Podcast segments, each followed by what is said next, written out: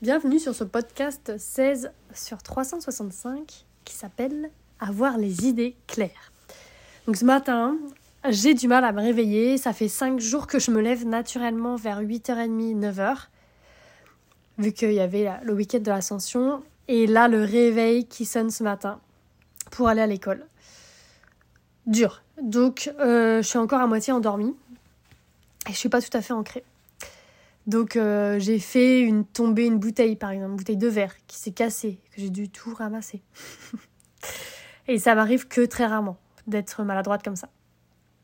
Donc alors avant d'écrire pour toi, donc de faire le podcast parce que je l'écris, j'ai décidé de m'ancrer.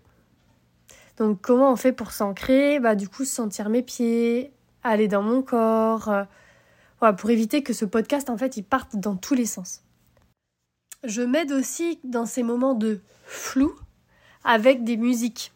Euh, par exemple, de type deep focus. Donc, euh, tu tapes euh, concentration, musique de concentration, musique de travail. Donc, deep, c'est profond. Donc, D-E-E-P, deep focus.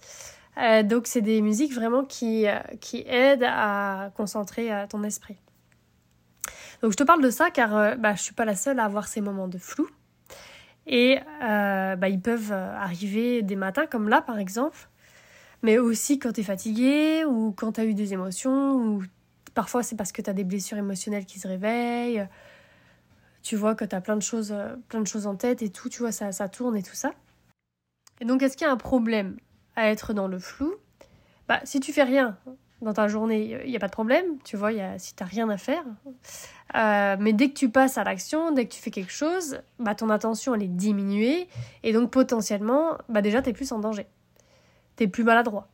Donc par exemple, si tu prends la voiture, c'est plus dangereux aussi par exemple. Ça peut t'arriver de, voilà, toucher des bords, d'avoir de, peut-être même un petit accident de voiture, on ne sait pas quoi, tu vois. On est moins concentré, euh, donc euh, potentiellement c'est dangereux. Et donc pourquoi je te parle de ça?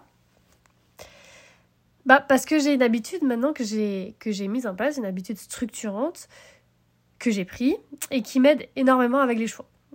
Parce que du coup, je fais la même chose avec les chevaux. C'est pour ça que je t'en parle.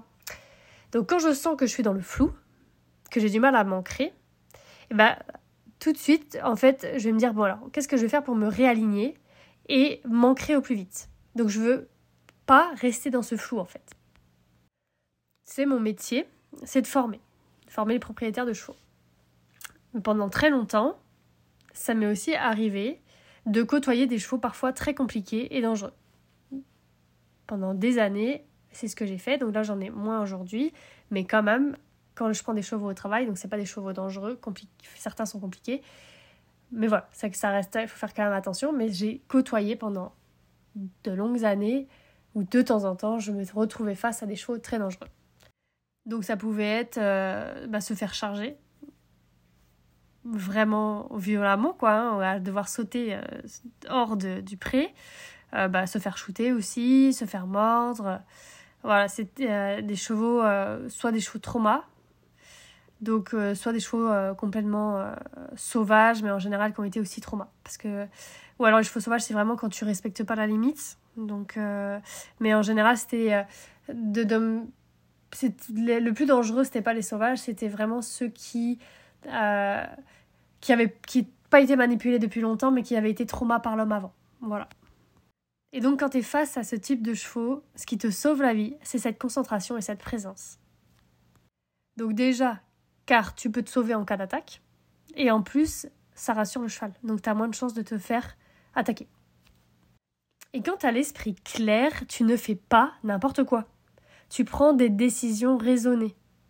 Parce que tu vois, avec ce type de cheval, un pas de trop, eh ben tu peux y rester. Une mauvaise décision et tout peut s'arrêter. Donc toi, tu n'es certainement pas confronté à ce type de situation. Enfin, je, je, souhaite, je te souhaite pas d'avoir un cheval aussi dangereux. Mais donc même si ton attention, elle varie, tu vois, tu le sentiras peut-être pas aussi fort que moi ce que j'ai pu vivre. Mais en tout cas, ça a été très formateur pour moi de le vivre comme ça. Et ça m'a prouvé à quel point il était important pour notre relation avec notre cheval d'être au clair dans notre tête et d'être présent. Pas de clarté égale pas de leadership puissant. Car en fait, tu prends des, tu prends des décisions, mais qui sont parfois mauvaises. Par exemple, si je suis un peu dans le flou, tu vois, euh, t'es pas vraiment là, quoi. Et que tu demandes à ton cheval le départ au galop, voilà, comme ça, alors qu'il n'est clairement pas prêt, et bah bam, tu chutes. Combien d'accidents il y a comme ça? Alors qu'avec les idées claires, tu aurais vu avant. Et du coup, tu aurais vu que c'était pas le moment de demander le galop, donc tu aurais fait des exercices de relaxation au trot, tu aurais vérifié la finesse des demandes, tu aurais vérifié, tu vois, tous les exercices qu'on fait avant de, pour se sentir en sécurité monter et voir si son cheval est connecté. Donc je parle beaucoup dans mes contenus de développer notre instant présent.